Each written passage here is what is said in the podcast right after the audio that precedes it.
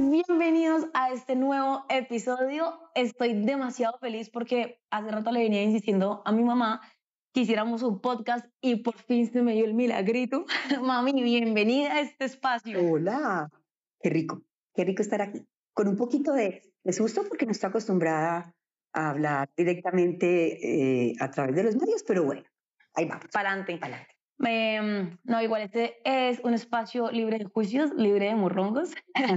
y les hice unas preguntas a, a la gente eh, a través de historias en Instagram de qué temas les gustaría hablar y tienen varias preguntas para ti. Entonces, eh, la idea es aprovechar un poquito tu experiencia de vida y también tu carrera para que nos ayudes. Ese es el fin de este podcast. Perfecto. Eh, bueno, entonces, de la, primera pregunta que mm, más nos hicieron nuestros amigos es eh, cómo podemos sanar las heridas que tuvimos en la infancia para que no determinen nuestro futuro o nuestro presente ya en la adolescencia o en la adultez? Yo creo que lo primero que tenemos que hacer es no juzgar, no criticar, no señalar. Eh, es muy fácil situarnos desde el presente y mirar el pasado eh, con una cara o con una visión negativa, pero realmente no es lógico porque hay que entender que nuestros padres hicieron lo mejor que pudieron de acuerdo a lo que ellos recibieron. Recordemos que detrás de nuestros padres hubo una generación de padres y que ellos a su vez, o sea, fueron, o sea, fueron transmitiendo sus experiencias y su saber. Entonces, ellos en ese momento, o sea, nos dieron lo que podían darnos, de acuerdo a las experiencias vividas por ellos, experiencias que a su vez no fueron perfectas, que no fueron completas, entonces, pues todos tenemos algunas cosas que nuestros padres eh, hicieron completamente eh, o les faltó. Eh, sin embargo, o sea, no debemos de entrar como en ese papel de juzgar ni de criticar. Pienso que debemos de estar en una posición de comprender, de aceptar primero los padres que nos correspondió y comprender la situación que ellos también vivieron antes que entrar a juzgar. Pienso que es el primer ejercicio que tenemos que hacer adentrándonos un poquito en tu historia también, mmm, cuéntanos cómo fue tu infancia. Pues la verdad fue que yo tuve una infancia mm, muy feliz. Yo fui la última hija eh, de cinco hermanos y fui una hija muy consentida, muy consentida. Eh, mis hermanos eran muy mayores cuando yo nací. Mi hermana mayor tenía 19 años, 17 años, 16 años. Pensaron que era la menopausia, ¿no? Entonces, de mi abuelita. O sea, la verdad es que ellos pensaban de que mi mamá no iba a tener más hijos y mi mamá me tuvo a los 42 años. Wow. Sí, fue, fue, era, estaba bastante adulta. Por lo tanto, cuando yo nací, yo tenía tres papás, dos mamás, ¿sí? Wow. Entonces, fui una hija realmente muy, muy consentida y en comparación con mis hermanos, mis hermanos cuentan que mi mamá los castigaba, les pegaba. Em, y a mí, ellos dicen, a usted era puro amor, era puro consentimiento, puros mimos. Yo no recuerdo que me hubieran dado correas. A mí sí me diste un par. Te lo merecías. Ay. Sin embargo, el hecho, a ver, hay una cosa que es muy importante, el hecho de uno eh, haberle dado una palmada a un hijo, haberle pegado a un hijo, no significa necesariamente que lo vaya a traumatizar, porque es que realmente los traumas se generan por otras situaciones mm, como son el abandono físico, la indiferencia afectiva, cuando hay maltrato, hay humillación, em, ese tipo de cosas, abusos, eh, eso realmente genera huellas en los hijos, más que una sanción o un castigo por la razón que sea, porque las sanciones y los castigos son parte del aprendizaje que tienen que tener los hijos para ser lo que son hoy, personas maduras, responsables y ser fuertes. Sí, mami, tranquila que no me traumaste todavía con las mamás. un alivio grande. bueno, pero eh, viviste en un entorno de mucho amor, pero de pronto, no, no todos los, ninguna familia es perfecta, todos tienen los defectos. Y de hecho, perdóname, mis hermanos dicen que mi, mis sobre todo mi mamá, les pegó mucho. Ok. O sea, les pegó bastante, los castigó bastante. Ellos sí tienen esos recuerdos de mi mamá. Bueno, pero em, eh, eh, a pesar de todo esto que tú viviste como una, una niña más consentida, de esas cosas negativas que tú puedas decir de alguno de tus padres, em, ¿qué fue eso negativo que te, de pronto te haya marcado? Dos cosas. Mi papá, pese a que era un hombre muy amoroso, muy proveedor afectivamente eh, y económicamente, eh, era algo disperso en la relación de pareja con mi mamá.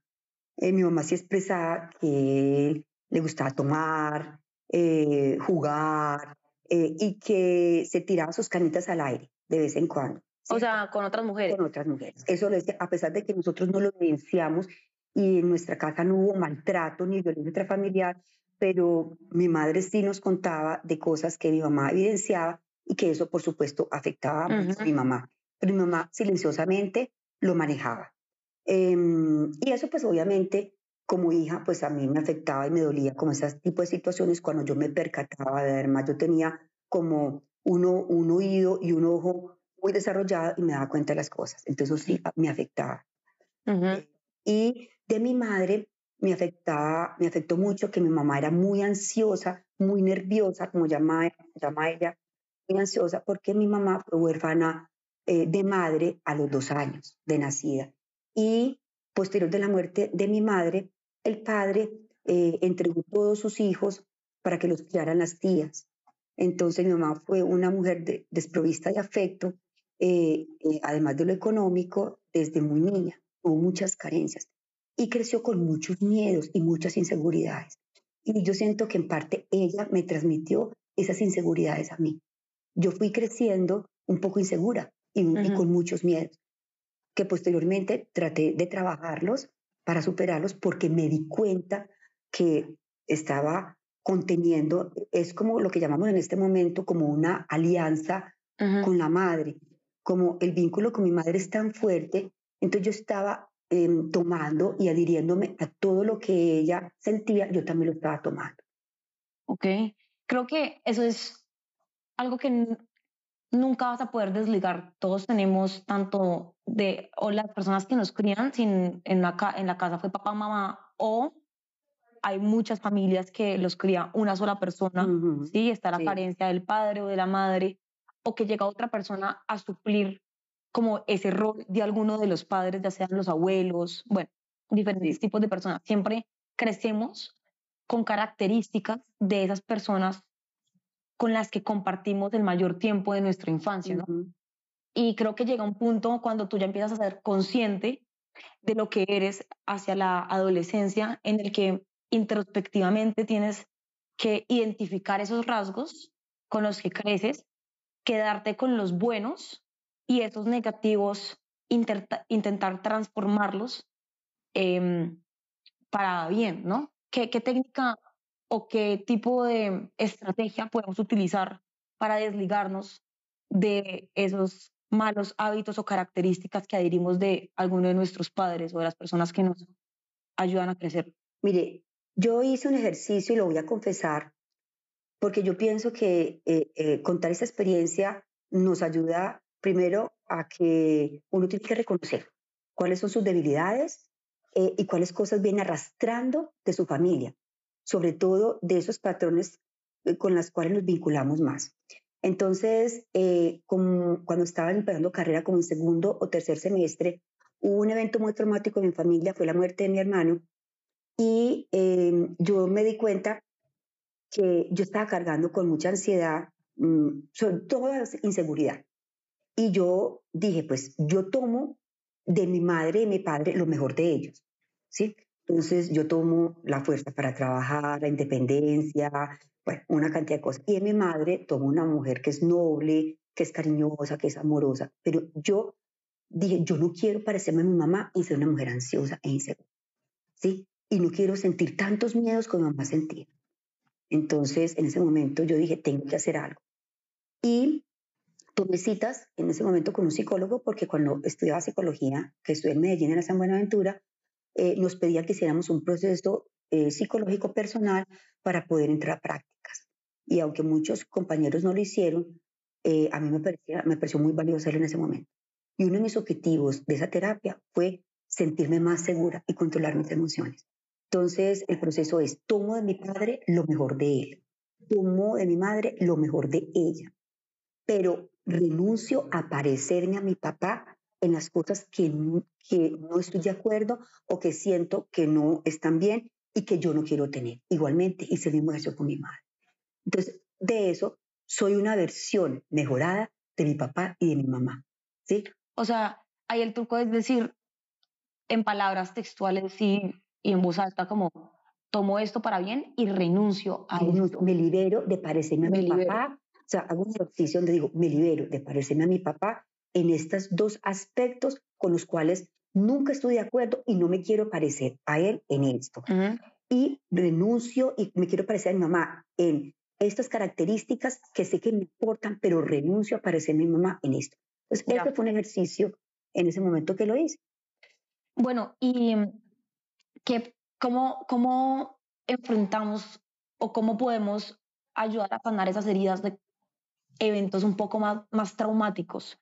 Creo que, no sé, por ejemplo, mm, una muerte o una violación, por ejemplo, a, veces hay unos eventos muy difíciles de enfrentar. ¿Cómo podemos ayudarnos a, a sanar esas heridas de eventos más traumáticos? Cuando nos pasan los eventos, a veces realmente los guardamos.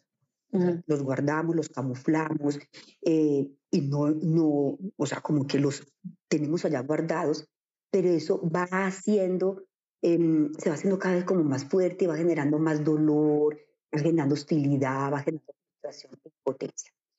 O sea, la opción no es dejarlos guardados, la opción es empezarlos a exteriorizar, eh, buscar, mm, pues, un terapeuta, un coach, o alguien o una buena amiga, un buen amigo con quien exteriorizar ese tipo de emociones y sentimientos es un primer ejercicio. Y luego es empezar como a, a, mirar el evento. Siempre, siempre lo tomamos como algo muy, muy desafortunado, obviamente, que no queríamos vivir, eh, que nos tocó presenciar, que nos tocó, que lo sentimos, pero pienso que aquí hay muchos ejercicios que podemos empezar a hacer y uno es no sentirnos las más de malas del mundo porque nos pasó eso. Porque empezamos a decir, yo soy la más de malas del mundo, eso no tiene por qué pasarme a mí, es que porque no le pasa a otros, me pasa a mí. Yo pienso que eh, a, la vida, en la vida nos pasan cosas que no queremos, que son desafortunadas, pero por alguna razón tenemos que vivirlas. Entonces, llegar un, o sea, lo importante es querer sanarlas, querer mm, estar bien, no, no, sé, no, reprimirlas más. Y hay muchos ejercicios donde empezamos a mirarle, pues sacarlas de alguna manera. Ok. Eh, eso, está, eso está bien chévere lo que dices, porque creo que en algún momento todos llegamos a victimizarnos de las cosas que nos pasan eh, y juzgamos de pronto a la vida, al universo, a las personas que nos rodean porque nos hacen. Y yo también soy un poco hippie, un poco por ti y un poco por lo que he leído y vivido en, la vida, pero siento que siempre podemos y tenemos la opción de cambiar la actitud y la visión, como ponerse unos lentes eh, diferentes para ver las situaciones que nos pasan. Y en vez de vernos como víctimas, vernos como seres humanos que estamos aprendiendo y situaciones que nos hacen transformar para ser mejores personas. Es que esta vida no decidimos las situaciones que nos van a pasar. Eh, no decidimos qué situaciones nos van a pasar. O sea, son situaciones que nos pasan, por alguna razón nos pasan. Y seguramente eh, eh, siendo desafortunado, pues ya, después de que nos pasaron, o sea, ¿qué puedo aprender de la situación? O sea, yo pienso que es sacar el aprendizaje. hay personas que se niegan y dicen, pero ¿qué puedo aprender de esta? De, una, de un maltrato, de un abuso. O sea, o sea, no estamos diciendo que adrede queremos que nos pasen para aprender a muchas personas no les pasa, a algunas personas les pasa. Pero en cuanto a que a algunas personas les pueden pasar situaciones, entonces la opción es, pues acepta lo que te pasó, no contengas la emoción, sácala, verbalízala, busca ayuda eh, eh, y ponte un lente diferente para poder transformar esa situación, ¿sí? En algo realmente que te ayude a aprender, en algo que te haga más fuerte y más valiente, como dicen las frases, la situación nos hace más fuertes y más valientes y eh, eso depende del que te ponga. O, aportar a la sociedad, ¿no? Como de qué manera también puedo usar esto para, eh, no sé, como ayudar a otras personas. Claro, eh, en, algún momento que yo consulté con un guía espiritual y le consultaba por algo que me estaba pasando, que era muy doloroso y muy triste. Y recuerdo que el guía me dijo... ¿Qué fue qué? Mi proceso de separación. Ok. Ese proceso fue muy doloroso para mí y em, el, el guía espiritual me decía, esa situación te va a volver más fuerte y más valiente. Vas a tener mucho que aportarle a mucha gente desde tu experiencia. De la vida, de alguna manera, hizo que te pasara esa situación. Entonces, entre la psicología y la experiencia vivida, vas a salir fortalecida y vas a poder ayudarle a mucha gente a poder transitar por ese episodio de una forma más rápida para que sufran. Ok. Bueno, y ya que tocamos ese tema de mm, eh, el divorcio y también la parte emocional, hay un tema y una pregunta que nos hicieron que habla sobre cómo lidiar con la dependencia emocional. Supongo que también tú desde, em, desde tu proceso vivido en tantos años con mi papá, ¿cómo lograste desapegarte? Y esto no solamente lo hablo desde un ámbito de pareja, sino también desde un ámbito de amistad, ¿sí? O de cualquier, no sé, la mascota, cualquier persona o espíritu o ser que nos genere dependencia emocional, ¿cómo podemos liberarnos un poco de eso? Las personas tenemos un error y es creer que bien sea la mascota, la amiga o la pareja, es nuestra felicidad. Ok. Por eso somos dependientes emocionalmente o afectivamente, porque ponemos nuestra felicidad en las personas. Entonces hay personas que no son felices porque no tienen pareja. Hay personas que no son felices eh, mm, porque su mamá o su papá, o sea, porque hay distanciamiento. Entonces, cuando tú centras tu felicidad en alguien, o sea, te vuelve una persona supremamente dependiente emocionalmente y ahí donde entra la inseguridad y los miedos a, enfrentar el futuro sin esa persona o sin ese ser con el que no tienes. En esa experiencia particularmente, eh, yo puedo compartir algo. Yo tenía la convicción siempre y no sé en qué momento lo aprendí por, por procesos terapéuticos que hice, por vivencias, por todo. Yo tenía la convicción de que yo era feliz en mi relación de pareja, pero también estaba segura que iba a ser feliz si en algún momento, por alguna razón, bien sea porque me separara o porque eh, la persona se muriera, también iba a ser feliz sin esa persona. Okay. Entonces, obviamente eso no significa que uno no esté triste, que uno sufra, cuando esos seres que uno quiere no están. Llámese papá, mamá, hermano, mascota, pareja. Pero uno tiene que sentir ese dolor, pero uno tiene que tener la convicción de que igualmente voy a ser feliz y tomarse el tiempo para recuperarse como del dolor y la tristeza y empezar a vivir ese desapego, porque el desapego duele, ¿sí? De cualquier ser que nos falte, ese desapego duele. Pero siempre, o sea, es aceptando la situación pero al mismo tiempo que aceptas la situación, es teniendo la convicción de que vas a poder resolverlo y que vas a ser feliz, ¿sí? Sin ese ser. Bueno, ¿y cómo podemos recordar esto que nos pasó sin dolor o sin odio? Sí, creo que eso también responde a otras preguntas que nos están haciendo. Sabemos que, bueno, uno sí puede terminarse a ser feliz, pero igual quedan esas secuelas o ese e, eso maluco que nos causó otra persona con sus acciones, ¿sí? Hay, hay algo que dicen y es que las personas no te hacen, las personas hacen y tú interpretas, ¿no? Entonces, e, e, eso lo había escuchado yo, esa frase, y me, me quedó sonando y aplico para mi vida, para no tomarme las cosas personal. Pero, ¿cómo podemos humanamente recordar y asimilarlo sin odiar? Porque es, inevitable que igual nos duelan las acciones de otras personas. Aquí hay varias cosas. En una experiencia, en una experiencia vivida con una persona, con un ser, hay, hay muchísimas vivencias y muchas experiencias y no todo es negativo, ni todo es malo. ¿sí? De alguna manera, eh, estamos en una relación de correspondencia y donde yo a veces me enfoco en mirar más las cosas negativas que el otro me hizo, ¿cierto? Entonces, solamente miro eh, sus acciones, pero no miro las mías. En una relación siempre somos dos actores. Entonces es como poner en la justa, todo en la justa balanza, todo, todo lo que pasa. Entonces yo también soy responsable de muchas cosas que pasan.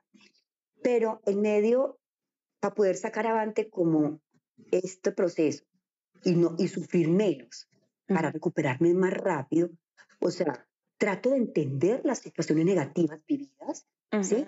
Y pongo eh, y, recuerdo todos los momentos de las experiencias también que disfruté, que gocé, que yo decidí también estar ahí, porque yo decidí también estar en, en esa relación. Yo también decidí. Y hay, un, y hay algo que yo me digo, o sea, ¿para qué quiero sufrir? ¿Para qué me quiero dar látigo? Eh, ¿Para qué me quiero mortificar solamente pensando en lo negativo? ¿Sí? O sea, simplemente yo decido empezar a recuperarme eh, y a mirar las cosas con una óptica diferente para estar mejor más rápido. Los duelos demoran más tiempo cuando no tenemos la actitud de recuperarnos o cuando necesitamos victimizarnos. Pero yo soy quien decido, o sea, cuánto tiempo quiero vivir una situación de duelo, llámese cualquiera, pérdida del trabajo, pérdida de la mascota, pérdida de un ser querido, pérdida de una relación afectiva. Yo soy quien decido hasta cuándo y cuánto tiempo quiero sufrir. Ok. Tienes razón. acá me hacen otra pregunta em, que es, y está un poco relacionada al tema del apego. ¿Qué tipos de apego existen? ¿Y qué estrategia podemos tomar? Uno, cuando ya estamos tan apegados a la persona, pero también siendo conscientes desde el principio cuando estamos generando esa relación para no apegarnos completamente a la persona? Hay dos tipos de apego, un apego maduro y un apego inmaduro. Ok. Entonces, hay un apego maduro, todos nos apegamos por naturaleza. Claro, porque, el apego no es malo. Porque el tiempo que uno pasa con una persona finalmente es la importancia que tiene y eso genera apego. O sea, obviamente, o sea, tú necesitas ver a tu papá, a tu mamá, a, la mascota, a tu pareja, o sea, porque te satisface, te complementa, te da placer, disfrutas muchos momentos y es un apego sano y maduro, o sea, necesitamos el uno del otro para disfrutarnos, ¿cierto? Eso es normal es completamente maduro.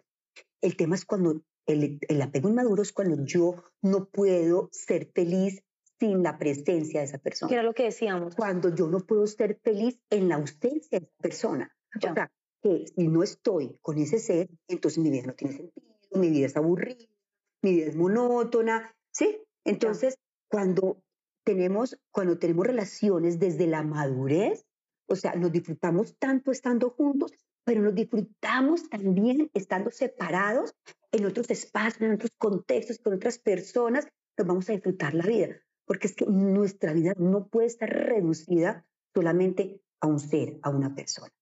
Y es ahí es donde a hablar del apego, el apego inmaduro, que nos hace daño, que es un apego pues patológico, donde nos podemos desprender, donde no podemos soltar y realmente es algo que ya entra a ser nocivo para nosotros, para nuestra salud mental.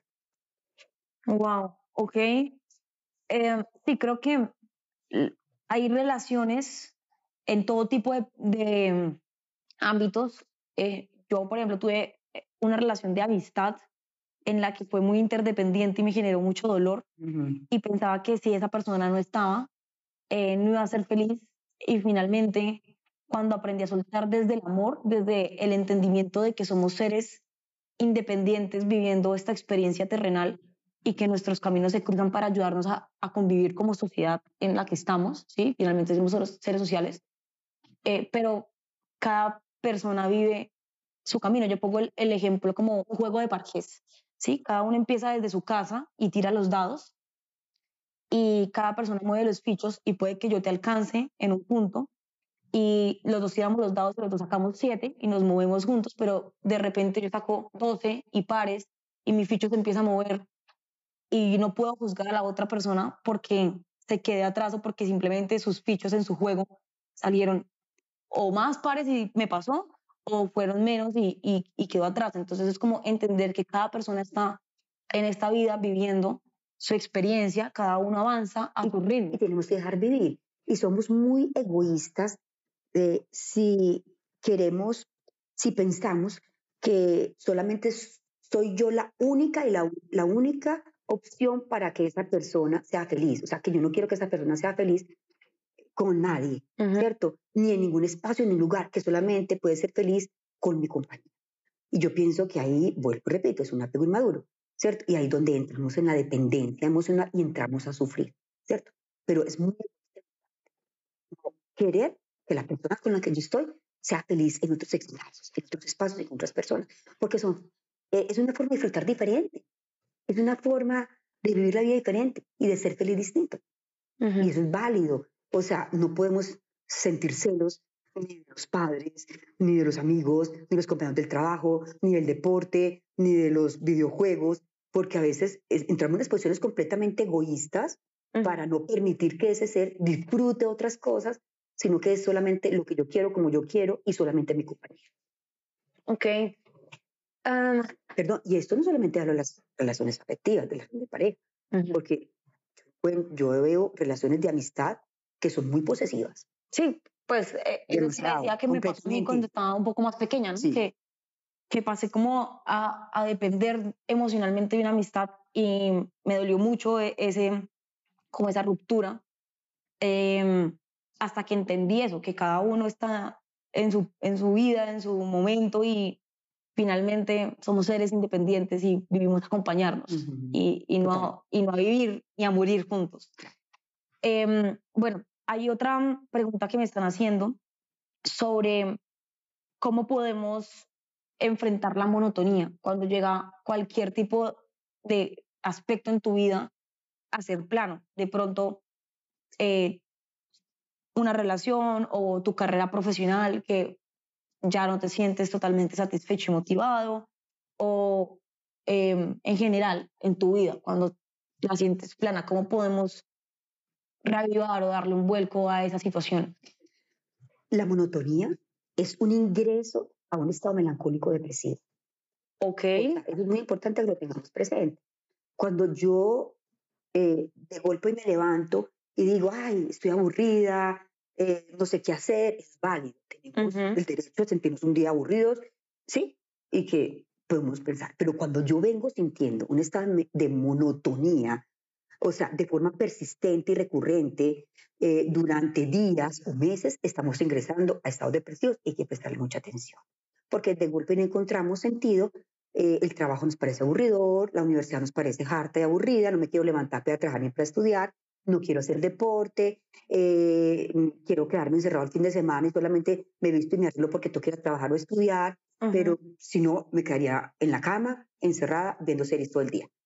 Y, por ejemplo, mucha gente que ve series y no quiere salir, la, las series y todo esto se convierte también en un estado que refuerza también los estados de melancolía, de aislamiento, o sea, es, es Como el quedarse en su casa haciendo una actividad específica. No, eventualmente no pasa nada. O sea, cuando tú tienes una vida diversa, donde trabajas, sales con tus amigos, eh, haces deporte, etcétera, pero te, te quieres quedar un fin de semana en la casa viendo una serie, tomándote un vino, eh, eso es válido, eso es importante y eso es válido, no tiene verdad. Pero cuando el Estado se mantiene, tenemos que preguntarnos qué es realmente lo que me hace falta, qué es lo que me está generando aburrición o este estado monótono.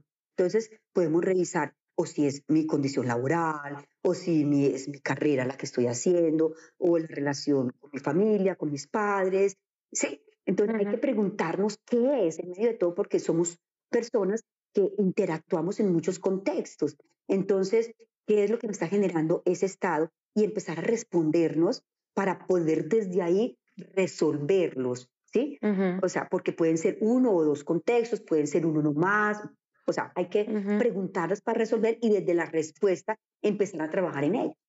Ok, ahora que hablas de los diferentes contextos, em, creo que todos tenemos diferentes como islas que hacen parte de nuestra vida, ¿no? así pongo yo esta metáfora y es, em, tenemos la isla de la familia, la de los amigos, la espiritualidad, el trabajo y la de pareja, ¿sí? Esas cinco. Em, y creo que cuando le das toda tu atención solamente a una y esa una ya no te empieza a satisfacer, em, pues quedan las otras cuatro como de, descubiertas o descuidadas, es como desprovistas. sí, como que pasa un si, si, pasa un huracán por alguna de esas islas y la vuelve tres, sí, por ejemplo, terminas con tu pareja o tu familia está en caos, pero le has dado atención y cuidado a tus otras tres islas, eso va a hacer que tu mundo pueda tener un poco más de estar a flote y se compense un poquito el peso de esa otra isla que está de pronto eh, dañada en, el momento ¿sí? o atropellado. ¿sí?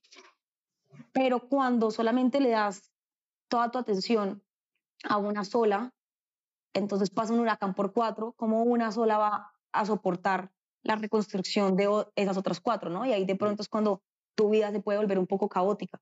Entonces siento que también el balance y el entender que hay que darle tu atención y, energía diariamente, a cada una de esas, te va a ayudar de pronto a tener un poco más de balance y estar a flote cuando alguna cosa falle en algún aspecto. Claro, mira, yo tengo algo que lo, lo, he tenido también como lema de vida y es cuál es mi estrategia. ¿Cuál es mi estrategia para, para estar bien, eh, para ser feliz?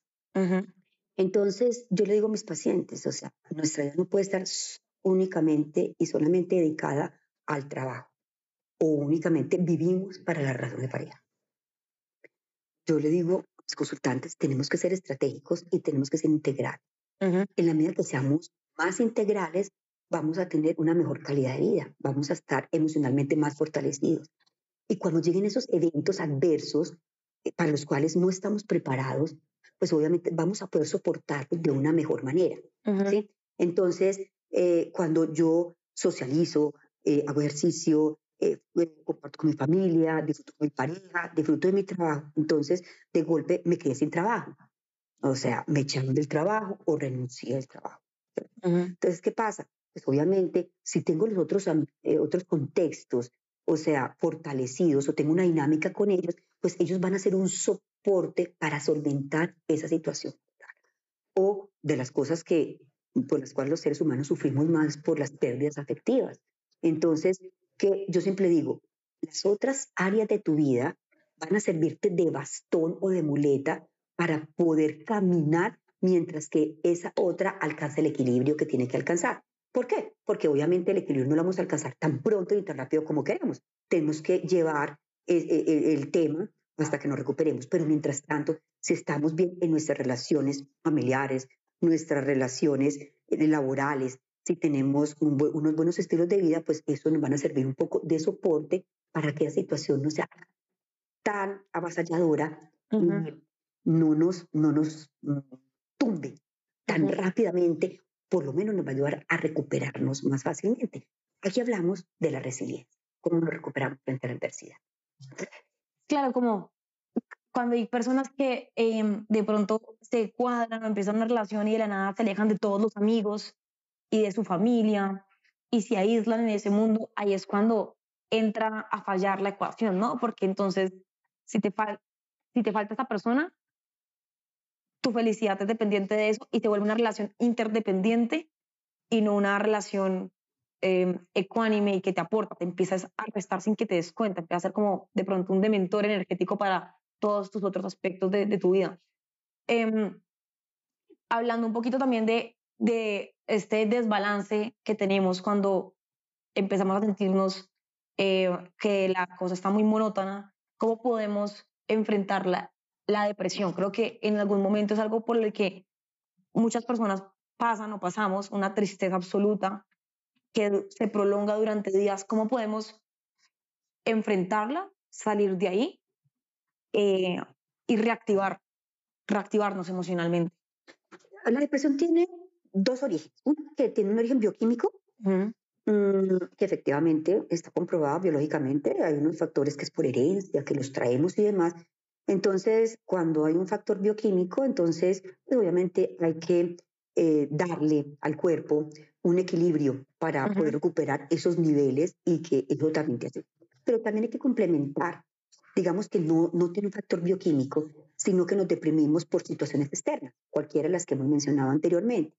Entonces, eh, yo sí decido cuánto tiempo quiero estar deprimida. Yo le digo a mis pacientes, tú decides cuánto, tiempo te quieres sentir deprimido, cuánto tiempo quieres estar triste, cuánto tiempo quieres sufrir, porque definitivamente el sufrimiento es una decisión, ¿sí?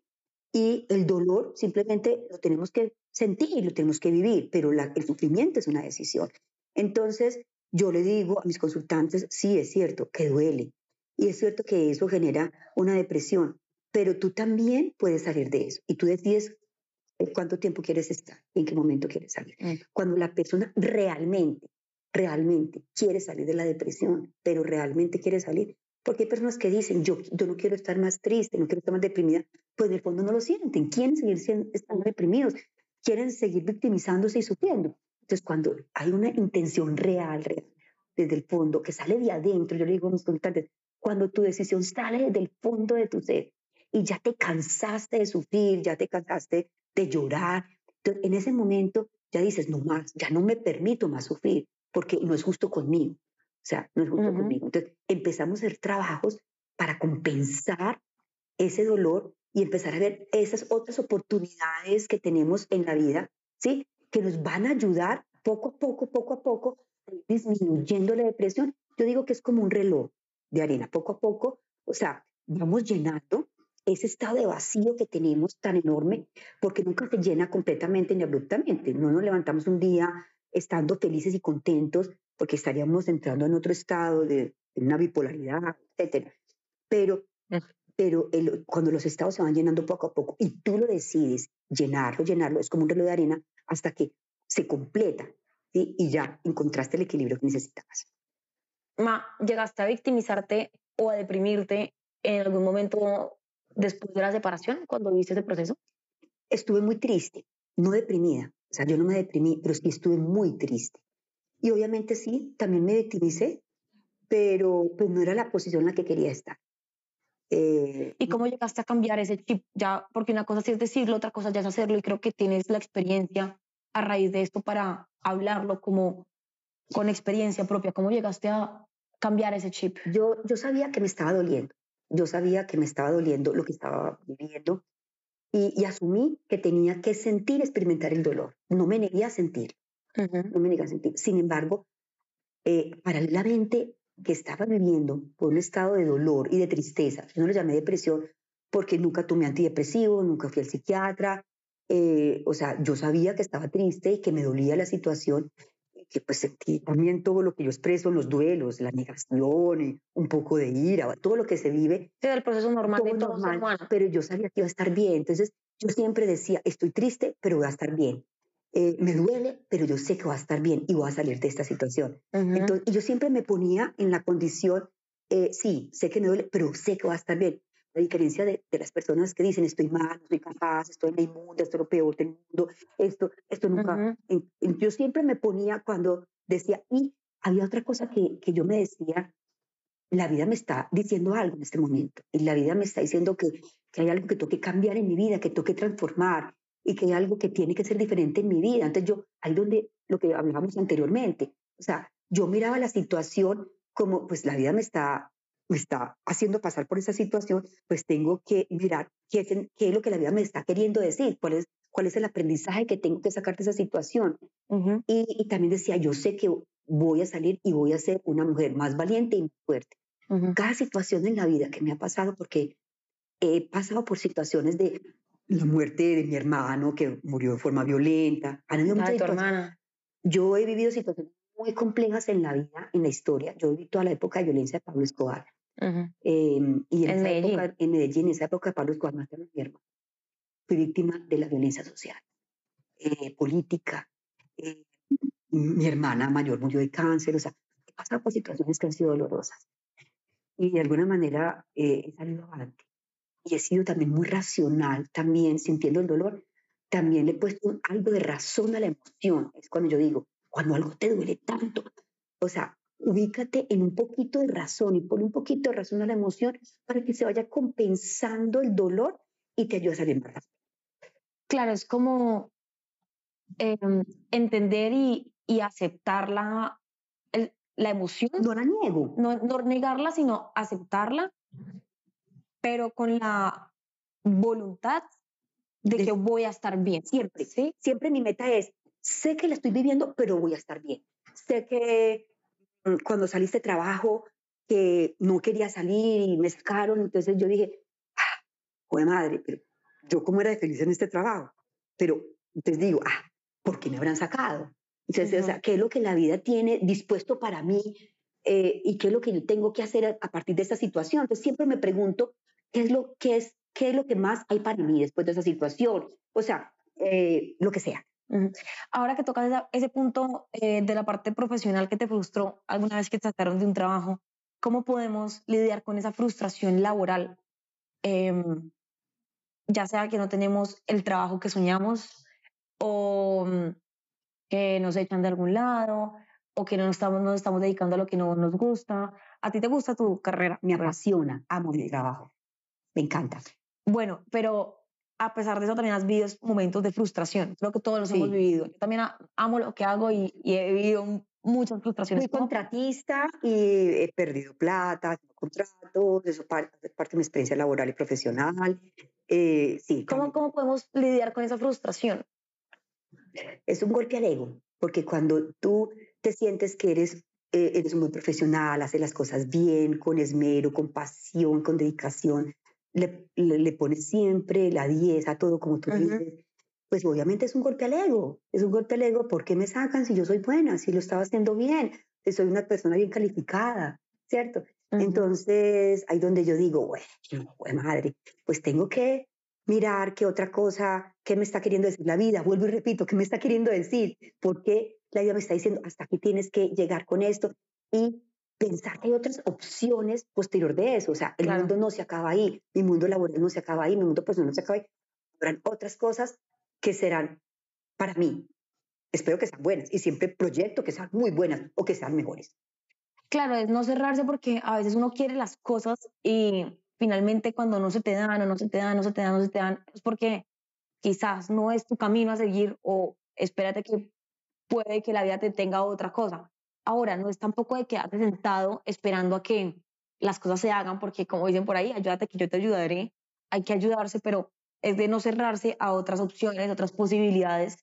Em, y supongo que esa parte de la frustración también es un poco de resiliencia, de, de seguir siendo perseverante, no en esa opción que se te cerró, pero en esencia en lo que te gusta hacer. Yo pienso que Laura, ahí en ese punto es confianza, confiar en uno, no dejar de creer en uno, no dejar de creer en ti, en tus talentos, en tus capacidades, en lo que tú eres buena y en lo que haces con pasión. Yo he renunciado a proyectos y a contratos muy buenos donde, claro, eh, de golpe en do, uno o dos me han sacado por razones X. Pero yo también he renunciado a contratos que a los ojos externos me dicen, está loca, porque se va a salir de ese contrato, porque va a renunciar a ese contrato. Y, hago balances en mi vida, digo, ¿qué me están, qué me están aportando en este momento? Eh, pese a la parte económica que me pudiese haber quedado para recibir una remuneración buena, eh, porque muchos profesionales seguramente hubiesen querido continuar eternamente en X empresas que son muy buenas ¿sí? y de renombre a nivel nacional e internacional, yo decido en algún momento decir, ya, el estar acá no me compensa. O sea, ya aquí no es ni siquiera lo económico, hay algo más, ¿sí? Que va en contravía de, lo, de mis principios y de lo que yo. Entonces, en ese momento tomo la decisión. No dejo de reconocer que con algo de miedo, cuando tú recibes unos ingresos, percibes unos ingresos, o sea, que hacen tu economía, entonces pero aquí hay algo que también es muy importante. Cuando uno va a tomar decisiones, las tiene que tomar con seguridad, con, con certeza de que seguramente la vida, o sea, si tú tomaste una decisión desde la razón y no solamente de la emoción, cuando tú tomas una decisión con rabia, con molestia, con indignación, sintiendo de que te están humillando, que te están, te están sacando, o sea, estás tomando una decisión con rabia.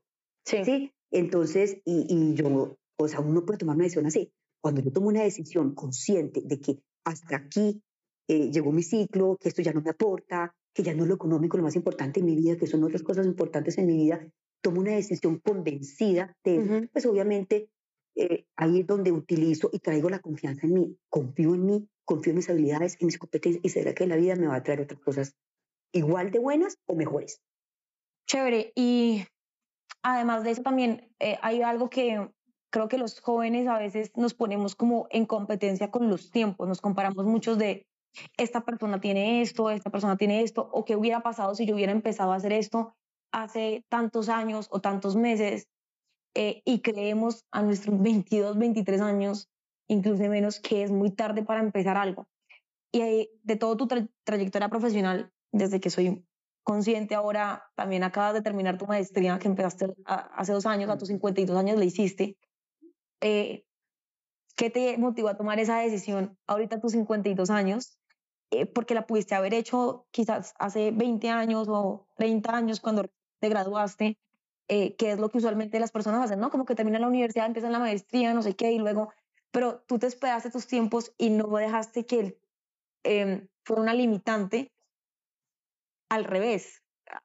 Cogiste toda tu experiencia que tenías de esos 30 años que llevas con tus especializaciones y tu universidad y decidiste seguir esa carrera y nunca dijiste, es que ya es muy tarde para hacer una maestría. Nunca pensé que fuera tarde. La verdad es que te, era algo proyectado desde hace 20 años, después de que terminé las dos especializaciones, eh, hice unos diplomados y unos cursos, pero yo tenía en mente siempre hacer una maestría, pero realmente nunca es tarde cuando uno quiere las cosas. Y nunca fue para mí una limitante ni el tiempo ni la edad, ¿sí? Em, de alguna forma, cuando se llegó el momento, porque la maestría la estaba buscando, yo la empecé a hacer eh, a los 52 años, como tú acabas de mencionar, y yo venía hacía tres años, cuatro años antes buscando la maestría y no la había encontrado. Sin embargo, me tomé el tiempo para seguir buscando y encontré la maestría que yo quería, porque quería algo afín eh, a la área de práctica, que, por el que yo trabajo todo el tiempo, que es la, la psicoterapia. Entonces, no, pues eh, cuando llegó no sé, las circunstancias de vida, personales, económicas, ya ahí ya me había separado, ya Isabela estaba viviendo en México, no dependía de mí económicamente. Yo sí, o sea, o, sea, como que hubo muchos, o sea, muchos aspectos que confluyeron para que se diera el momento de hacer la maestría. Y todos mis compañeros eran de tu edad. Wow. O sea, todos eran de 23, 24 años. Y algunos docentes, o sea, eh, eran mucho más jóvenes, tenían 30 años, 32 años, docentes de 35 años, yo de 54 años. Entonces, pero... ¿Nunca te comparaste? No, nunca para mí fue un tema mm, para nada limitante, o sea, lo disfruté muchísimo y le saqué mucho provecho y de hecho el tener la experiencia que había tenido durante 28 años, más la teoría, hizo que se conjugara un elemento muy importante y mi aprendizaje fuera muy bueno, pues muy chévere. Ya. Wow, bueno, yo, yo creo que de todo, o sea, tu proceso, em, tanto en los aspectos dolorosos como en sus aspectos de aprendizaje, me has enseñado cosas muy lindas y es, primero, que el orden y la disciplina lo pueden. a, mí a veces me falta un poco ese orden. Em, pero he aprendido eso y mm, también que no hay una, un límite de edad ni una fecha para cumplir un sueño. Y también sobre la resiliencia, también él, yo sé que tanto para mi papá como para ti fue una separación dolorosa en aspectos diferentes, cada uno lo vivió a su manera, pero el ver cómo poco a poco como familia y como hija lo, lo fuiste llevando adelante, porque yo viví mi proceso como, como hija, de hecho lo hablé en otro podcast hace dos, eh, el, el de sanando la relación con uno de los padres, con Juli, lo hablamos y y como hija, yo vivo esa parte de resiliencia y de eh, transformación, pero el verlo desde un punto externo, como lo has hecho, también me, me ha enseñado y me ha aportado mucho al no sentirme víctima nunca del contexto y de que el destino puede cambiar. A veces siempre tenemos un plan de cómo esperamos tener nuestras vidas y el destino y el universo te dice, hey, por aquí no, todavía tienes más para evolucionar y no importa la edad, siempre hay más que aprender y más por ser. Y eso es uno de los aprendizajes muy valiosos que he tenido de Tima. eh, si pudieras darle, no sé, un consejo a las personas que nos, han, nos están escuchando después de todo que hemos hablado, un, último consejo para ir cerrando, eh, o una película por ver que nos recomiendes. Tantas. o algún libro, ¿qué, les dirías? Empecemos por el consejo. Yo pienso que siempre tenemos un plan B, aunque no lo veamos inmediatamente. Siempre tenemos un plan B. Un plan B que siempre está ahí guardado, está encubierto, ¿sí? Que a veces no lo queremos ver. Pero cuando eh, abrimos nuestros ojos, o sea, nos permitimos, ¿sí? Ir más allá, vamos a encontrar ese plan B. Y posterior a ese plan B, decimos, valía la pena. Entonces, Primero es la confianza. Para mí lo más importante es confiar. Confiar en que siempre eh, vamos a tener más oportunidades, de que vamos a estar mejor, de que la vida nos está enseñando cosas, eh, que sí, efectivamente hay experiencias dolorosas, pero pues que las tenemos que pasar porque eso no puede ser lo que termine nuestra vida. El dolor y las experiencias dolorosas y traumáticas no pueden ser lo que termine nuestra vida. Hay muchas más cosas eh, que son importantes. Entonces, la confianza, mm, la disciplina, el orden, hacer las cosas con pasión, vivir el presente, disfrutarlo. O sea, a veces nos, nos sentimos tan angustiados por el futuro, entonces vivamos el presente. ¿Y, ¿Y, cómo podemos no sentirnos angustiados del futuro? Es que es algo que me da, a mí por lo menos me da mucha ansiedad. Es confiar, Laura, tenemos que confiar. O sea, tenemos que confiar en lo que tú eres, en lo que tú sabes, en lo que te gusta hacer. O sea, tienes que confiar en ti. O sea, el futuro, o sea, es indeterminado pero, pero el presente lo tienes y lo puedes agarrar y está ahí. Entonces confía en lo que estás haciendo, pero ponle orden a ese, a ese, ese presente. Sí, ponle orden y ponle mucha pasión a ese presente, es el éxito de todo y confiar. Sí, que es todo lo que quieras hacer con pasión. Si haces ejercicio, eh, si estás con tus amigos, estás en tu relación de pareja, hazlo con pasión. Eso es lo más importante. Y confianza en todo. Confía en todo, en tu trabajo, en tu relación de pareja, en todo. Son dos cosas importantes. Pasión, confianza, disciplina. Pasión, confianza, disciplina. Wow. Eh, bueno, y ya como última pregunta para cerrar, eh, ¿alguna película que nos recomiendes en donde podamos aprender un poco sobre a cualquiera de los temas que hayamos tocado, de pronto sobre el apego emocional, sobre eh, la resiliencia,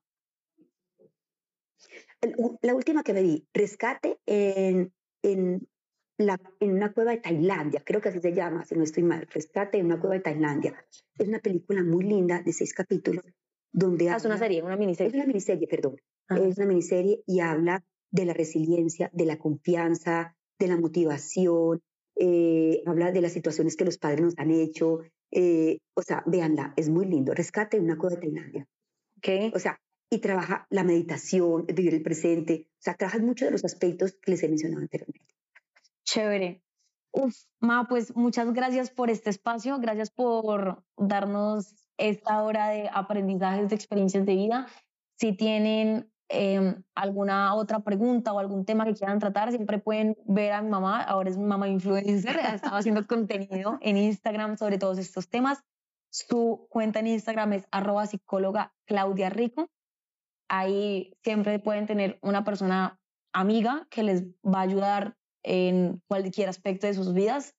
Y bueno, mis panas, gracias. Eso, ha sido todo por hoy. O sea, no es fácil hablar en vivo, en directo, pero bueno, o sea, ahí lo sacamos. Muy bien. Nos vemos, nos escuchamos en un próximo podcast. Chao, chao.